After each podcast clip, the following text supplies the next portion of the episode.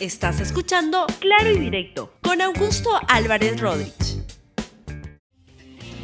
Bienvenidos a Claro y Directo, un programa de LR.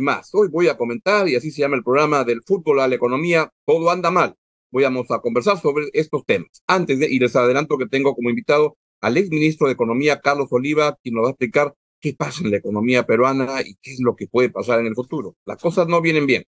Antes de empezar, les cuento que Promigas Perú y Coavi presentarán la octava inversión del informe de gas natural Infogas Perú 2023, con el propósito de brindar una herramienta de consulta acerca del comportamiento del sector en el Perú, el actual entorno internacional y las perspectivas de crecimiento de la industria del gas natural, así como los principales redes. Participa mañana, jueves 19 a las 9 de la mañana, a través de las plataformas de la República. Bien, entonces vamos a los temas del programa. El primero, rápidamente, ayer la selección peruana de fútbol perdió contra Argentina 2 a 0 en un partido en que, más allá del resultado, que la verdad pudo ser mucho más grande. Este, la gran pregunta que muchos se hacen y nos hacemos es, ¿a qué juega Perú? Y la respuesta hasta ahora es a nada. Algo tiene que ocurrir ahí para poder, este, van, han pasado ya cuatro partidos, este, a ver si es que hay algún tipo de nuevos enfoques o nuevas personas para ver que este, la selección pueda comenzar a caminar porque lo que se vio ayer no fue. Vamos con un meme de el entrenador Juan Reynoso, ayer acabó el partido Reynoso fuera, gritaba todo el estadio y aparece este con el sombrero de Pedro Castillo que dice, no más goles en un país rico. Sí, pues, ojalá, tienen que ordenarse ahí. Vamos también ahora a una, una, esto sí es de verdad muy, muy triste, y es que ayer se dio a conocer que habían caído un bombardeo sobre un hospital en gas y el número de muertes oscila entre, no hay información total, pero de 200 a 500 personas muertas en este hospital en Gaza en medio del conflicto y Gaza dice que ha sido Israel. Israel ha aportado videos claros donde se ve que más bien este, este misil, estos misiles salen desde el propio lado de Gaza, desde ahí y donde estaban estos sectores como este grupo extremista de la yihad islámica, la que acaba bombardeando y matando a muchísima gente en, en, en, la zona de Gaza, en un hospital. Es una noticia terrible. Y esto ha perturbado aún más, si es que se puede perturbar más pero ha complicado aún más la visita que el presidente de Estados Unidos, Joe Biden, estaba, está haciendo a Israel. Iba a ir a Jordania este, el día de hoy, pero se ha cancelado la visita porque las condiciones son bastante complicadas en términos políticos, pero principalmente para los ciudadanos de Israel, de Palestina, que están viviendo una situación tremendamente atroz. Ahí tienen la foto del hospital en Gaza, que en vez de ser un lugar donde se cure gente, fue un lugar donde acabó muriendo gente y atribuible todo esto, según parece y según todos los indicios y los videos que han salido, a la propia yihad islámica que acabó derrumbando este, y matando más gente en gas. Esto está ocurriendo ahí. Y en ese contexto vamos rápidamente al Perú, porque quiero ir rápido para poder conversar con nuestro invitado Carlos Oliva, el ministro Carlos Oliva. Pues ayer se anunció que eh, una nueva iniciativa para combatir la delincuencia y es ante los robos de celulares y se calcula que en el Perú se roban en el Perú, en Lima, creo, 4.600 celulares al día. Entonces el gobierno lo que ha dispuesto y ha propuesto es pena de cárcel de 30 años para quienes roben un celular. Yo la verdad que siempre le digo que no conozco mucho de seguridad, pero me suena que es una iniciativa exageradísima y que lo que más está buscando es ganar un titular periodístico y expresa una cierta orfandad del gobierno con respecto a cómo enfrentar el tan serio problema de seguridad que existe en el país. Pues no van a cambiar la cosa con 30 años de, de, cárcel. Si se roban 4.600 celulares al día, este, no sé, pues ya digamos que cada ladrón se robe este, 10 celulares, serían 460. ¿Dónde metemos, y esto multipliquen por 30, ¿dónde, en qué cárcel metemos a tanta gente por, por, por los robos de celulares? El problema es otro. El gobierno creo que no tiene cómo o no sabe bien cómo encararlo, pero debo decir además que tampoco la oposición sabe bien cómo encarar las cosas Tampoco yo cuando escuchaba a los expertos de seguridad, era que no escuchaba hasta ahora ningún comentario este, sostenido, creíble, que me deje, que me dé confianza, decir, a ver, acá hay una, una solución al problema. Enfrentamos un grave problema de inseguridad y no se sabe bien por dónde ir. Y esto está pasando también en la economía, pero de eso voy a hablar luego con el ministro Carlos Oliva. Y por último, pues Mario Vargas Llosa, nuestro premio Nobel, anunció, ayer se ha anunciado su, su novela que se llama Le dedico mi silencio y que trata sobre temas del vals en el Perú. Ahí está la, la portada. Y lo que ha anunciado es que es su última obra de, de ficción, su última obra literaria, completa más de 20 novelas estupendas, nuestro premio Nobel, y ya está diciendo que hasta acá nomás llega su producción, va a producir un texto más que es un ensayo sobre Jean-Paul Sartre, que va a aparecer como su última obra ah, literaria de ensayo, pero así es, va llegando la producción literaria del gran premio Nobel Mario Vargallosa, del gran escritor, a su final y nos deja, por supuesto, su estupenda obra. Y él, por supuesto, va a estar dando siempre declaraciones entusiastas, críticas sobre la política en el Perú. A algunos les gustará, a otros no. Para mí me parece estupendo que alguien como él siga dando a conocer sus puntos de vista siempre valiosos. Hay quienes lo alaban cuando lo que dice coincide con él. A mí la verdad que siempre me gusta lo que dice porque es alguien que ha hecho de la, el transmitir las cosas tal como las siente, tal como las ve, un ejercicio permanente de participación en la política en el mundo y en el Perú en particular. Así van las cosas. Vamos a una breve pausa para y luego venimos con el ministro, el exministro Carlos Oliva y les cuento que les presentamos la inspiradora historia de Luis Barbosa, fundador del grupo de Group Titans, Titans, un egresado de la Universidad César Vallejo. En un mundo altamente competitivo, esta historia es un testimonio viviente de que los sueños pueden convertirse en realidad. Este video viene auspiciado por la Universidad César Vallejo, una institución comprometida con el éxito de sus egresados.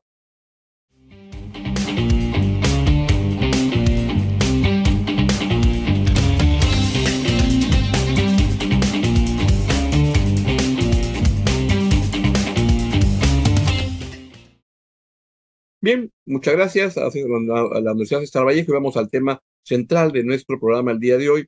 Y es así como en el fútbol, en la economía también, las cosas no están caminando bien. En agosto, el último registro de, crecimiento, el registro oficial, dio cuenta que la economía había caído en 0.63%, cuarto mes consecutivo de caída, y en el año, hasta ese mes, se ha acumulado un crecimiento negativo de 0.58%.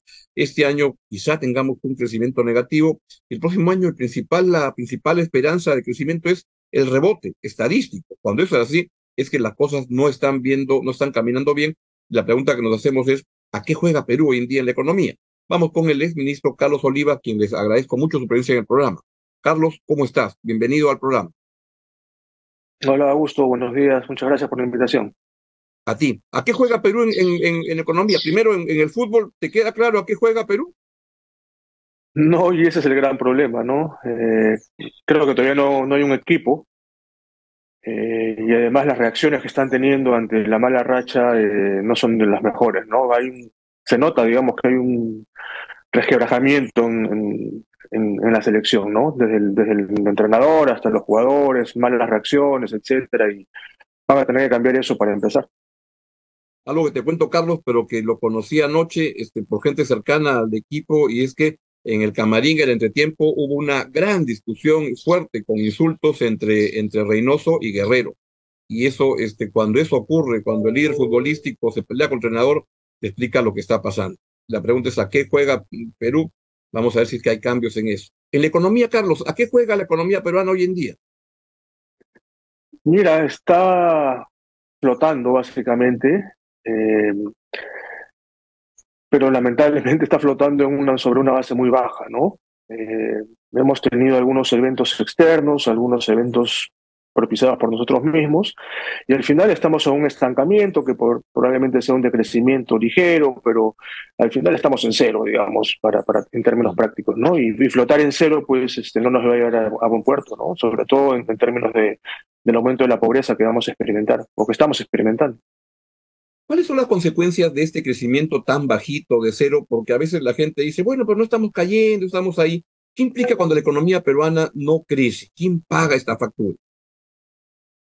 La gente, eh, digamos, el ciudadano de a pie, como se dice, ¿no? Eh, no crecer significa que nuestros salarios probablemente tampoco crezcan, y es muy probable que decrezcan, sobre todo si tenemos un poquito de inflación. Entonces eh, va a ser cada, más, cada vez más difícil conseguir trabajo.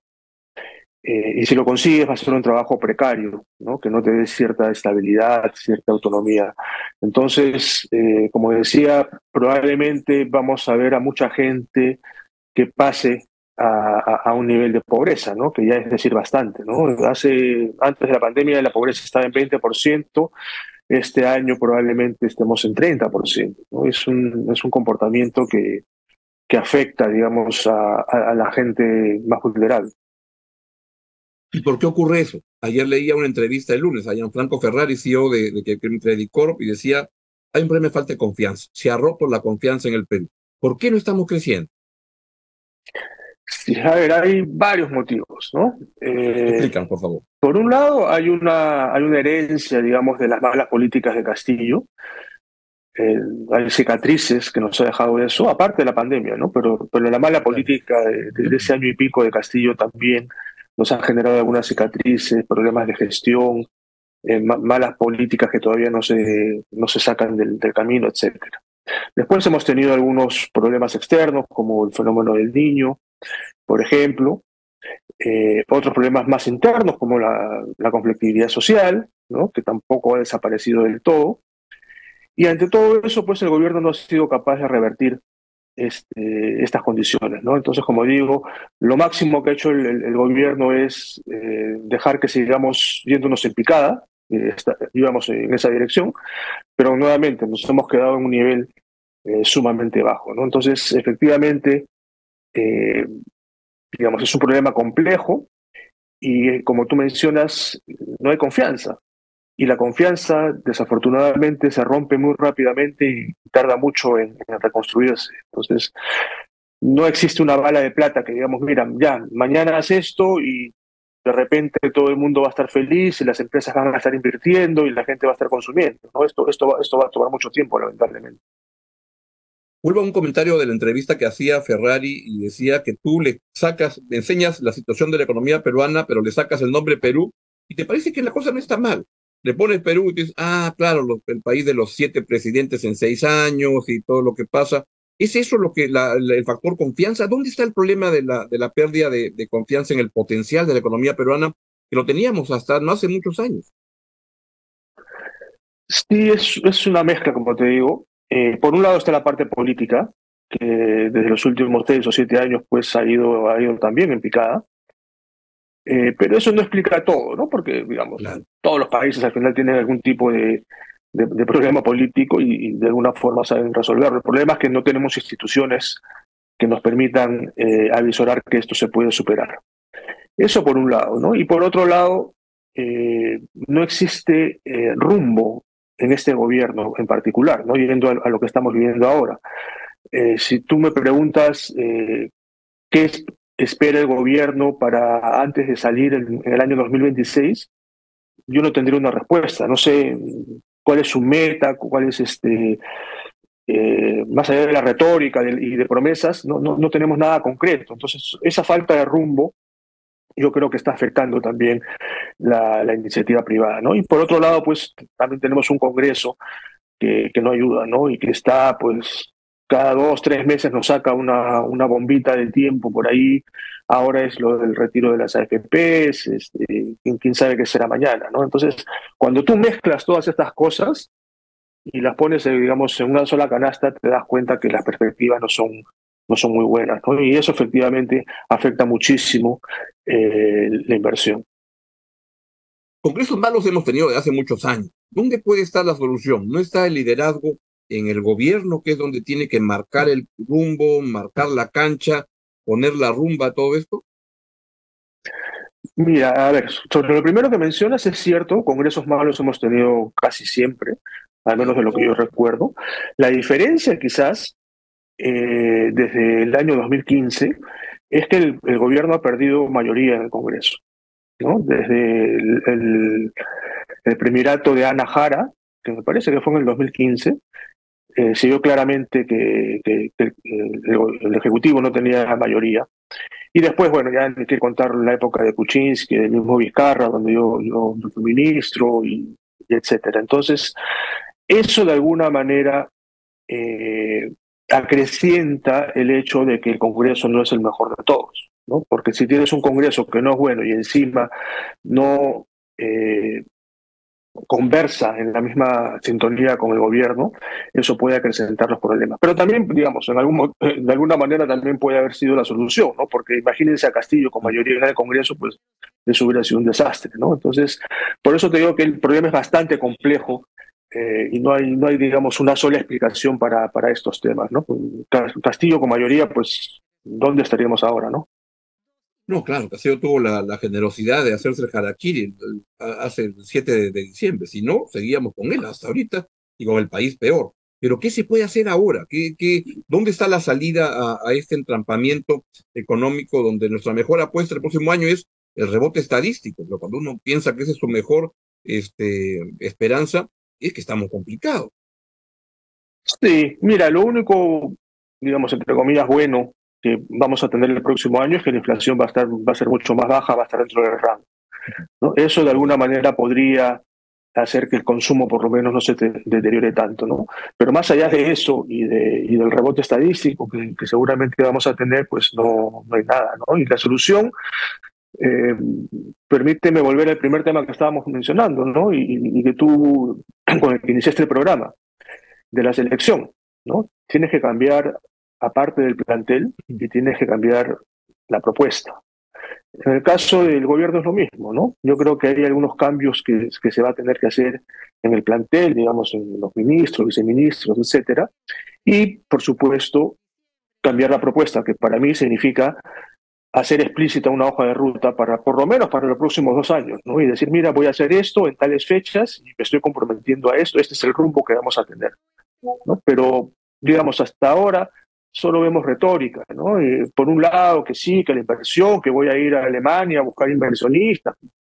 No sé qué, inversionistas va a buscar en Alemania, pero en todo caso, eh, allí lo que necesitamos son, son este, metas muy claritas y acción. ¿no? Por ejemplo, el, tema de, la, de las normas estas laborales que sacó Castillo, ¿no? la primera semana o la segunda semana de su gobierno, muchas siguen vigentes. ¿no? Entonces, por un lado, sigo diciendo que la inversión, que el sector privado, que esto, que inviertan, y por otro lado tengo estas normas que son decretos supremos, que en 35 segundos el gabinete los puede derogar, y no lo hace.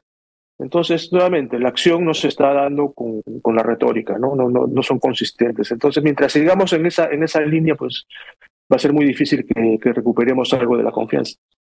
Claro, por ejemplo, veo ahora, pero Maurate, el ministro de Trabajo, dice, altos costos laborales no frenan la formalización.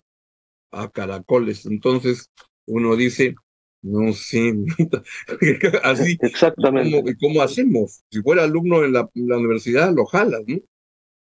Sí, pues exactamente. Entonces, es, es parte, digamos, de este, de este, este, cambio que tiene que haber, ¿no? Y mientras sigamos con esas ideas, eh, eh, pues lamentablemente cualquier eh, anuncio que se pueda hacer no va a tener ningún impacto, ¿no? Porque en el fondo vamos a, en, la práctica vamos a seguir con, con, estas políticas que son perniciosas, ¿no?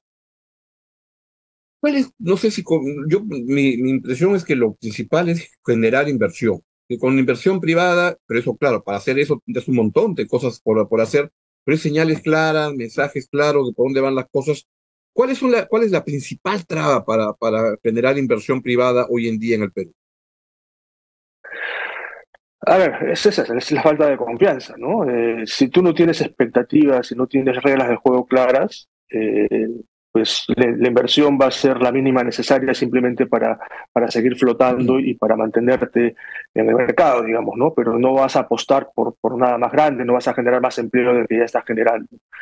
Entonces, eh, por eso son tan importantes las, las, encuestas de expectativas que se hacen tanto en apoyo como en el Banco Central, ¿no? porque te dan, digamos, una, una medida, la mejor medida que podamos tener de qué está pensando el sector privado. ¿no? Y la inversión privada pues es, es 20% del, del, PBI, es el mayor generador de empleo, entonces eh, es, es, sumamente importante que, que recupere esa, esa confianza. Ahora, como te digo, esto no se logra de un momento para otro. ¿no? Este, eh, vas a tener no solo que hacer anuncios, sino que meter goles, como se dice, y eh, poco a poco la, la, confianza se va a empezar a recuperar. ¿no? Pero, pero de acá a fin de año, digamos, este, vamos a seguir como estamos. ¿no?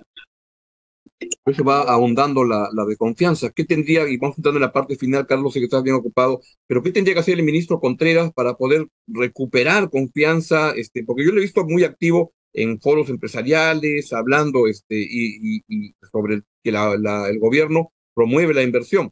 Lo dice el presidente Confiep, que este gobierno no ataca la, inversión, pero tampoco la promueve mucho. ¿Qué tendría que hacer el ministro Contreras para poder cambiar eso y generar ahora sí un proceso de, que se concrete la, la, inversión privada, que ya estamos entrando en segundo año de tasa de crecimiento negativo. Sí, algo, a ver, algo, algo sumamente práctico es eh, aumentar su liderazgo en el gabinete. ¿no? Eh, ese titular que acabas de mostrar, por ejemplo, pues no le hace nada bien a, a cualquier retórica del ministro de Economía, ¿no? Entonces, eh, si no ejerces un liderazgo en el gabinete y de alguna manera tratas de alinear un, un mensaje común, eh, va a ser muy difícil que pueda seguir avanzando. ¿no? El MEF solo no, no, no puede avanzar. ¿no? El MEF, cuando ha sido muy efectivo, es porque ha ejercido influencia sobre el resto del gabinete de alguna forma eh, y ha podido liderar una serie de medidas, digamos, y se ve un, que, todo el poder ejecutivo está avanzando en la misma dirección. Entonces, lo primero, yo creo que tendría que ir por ese lado, ¿no? Y este, lo segundo es, como te digo, tener algo concreto. ¿no? Yo más de una vez he escrito y he mencionado el, plan de, de, competitividad, ¿no? que está desde el 2019. Tienes 84 medidas que son muy precisas, que tienen metas, tienen indicadores, etcétera.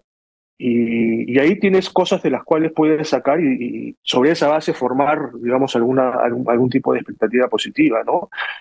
Eh, y no lo están haciendo, ¿no? Y es más, y cuando lo han hecho, lo han hecho mal. Es este gran anuncio, por ejemplo, que hacen de la ventanilla única minera, que, ¿no? que fue la noticia del día en Perumín en, en su momento. Eh, no sé si sabían, pero ya, ya, existía desde el año 2019, justamente era uno de los, una de las medidas del plan de competitividad, ¿no? Ya estaba creada la, la ventanilla. Lo, que pasa es que nadie le ha dado la, importancia del caso y le ha hecho que funcione. Entonces, ahí tienes un montón de herramientas, digamos, y de, de temas que podrías empezar a rescatar y obviamente habría que actualizar el plan, llamar al sector privado para hacerlo juntos. Ese plan lo hicimos juntos en su momento con el sector privado. Tuvimos 250 reuniones con el sector privado, con sindicatos, etcétera, y logramos estas 84 medidas. Entonces, algo parecido yo les he recomendado desde hace tiempo que lo hagan. Han pasado 10 meses de gobierno y, siempre que pregunto me dicen, sí, sí, lo estamos actualizando, vamos a ver, vamos a ver. Vamos a seguir así y, no vamos a tener nada muy concreto, sobre todo, digamos, con, participación más allá de, de, del MEF, ¿no? con participación de otros sectores, con participación del sector privado, algo así yo creo que podría ser eh, o, podría empezar a, dar alguna luz de que estamos viendo en cierta dirección. ¿no? Muy de acuerdo, Carlos. Aprecio mucho tus comentarios en el programa y ojalá que esto se pueda comenzar a mover y que se, tengamos más claro de a qué juega Perú en el fútbol y en la economía, porque si no, creo que las presiones para cambiar a los directores técnicos van a comenzar a aparecer, como ya en el fútbol, que ayer el estadio reventaba diciendo fuera Reynoso, este, que eso no le pase al ministro Contreras, pero él tiene que apurarse en hacer algunos cambios. Al ministro de Trabajo debería decirle, este, hermanito, ¿sabes qué cosa? Te vas a otro gabinete, a otra cosa, porque acá no, no, no tienes espacio. Y esas son las señales de liderazgo que, que sospecho que a lo que apuntas, que Contreras tiene que ganar liderazgo en el gobierno porque es un buen ministro, pero que se ve que anda muy, muy mal, muy, muy solo, ¿no? Y sin peso de decir, acá ronco yo. Exactamente, es eso precisamente, ¿no? Tiene que tratar de aumentar, y si, y si no le dan ese espacio, pues la salida es este, ya conocida, ¿no? Tendría que decir, ¿sabes qué? Yo no puedo seguir así y, y busquen a otra persona, ¿no? Así de sencillo, digamos, pero tiene que hacer ese esfuerzo por, por, por ganar ese liderazgo y el apoyo del presidente, de la presidenta y de, de, del premier. Total, y cuando, no sé, última pregunta, pero cuando escucho cosas como las que dice el ministro Burneo, la culpa de la recesión la tiene el Banco Central por elevar la tasa de, de, referencia, este, eso es, no sé, como que, como que Reynoso diga, pusieron mal el banderín del córner y por eso no jugamos bien, o, o me equivoco. sí, no, totalmente de acuerdo, o sea, la verdad es que hay, hay comentarios que, que no valen la pena un comentario realmente, ¿no? Estimado Carlos, un gran abrazo y te agradezco mucho tu presencia en el, en el, en el programa. Ok, gracias, Augusto. Un gusto. Muy bien. Señor ministro Carlos Oliva, además presidente del Consejo Fiscal, tema tremendamente relevante, del cual vamos a hablar en otro programa. Bueno, de esta manera pues llegamos al final del programa y les digo que Promigas Perú y Coavi presentarán la octava versión del informe del sector gas natural Infogas Perú 2023 con el propósito de brindar una herramienta de consulta acerca del comportamiento del sector en el Perú, el actual entorno internacional y las perspectivas de crecimiento de la industria del gas natural, así como los principales retos. Participa mañana, jueves 19 a las 9 de la mañana, a través de la plataforma de la República. Que tengan un gran día y se quedan con la excelente programación de LR. Adiós. Gracias por escuchar Claro y Directo con Augusto Álvarez Rodríguez. Suscríbete para que disfrutes más contenidos.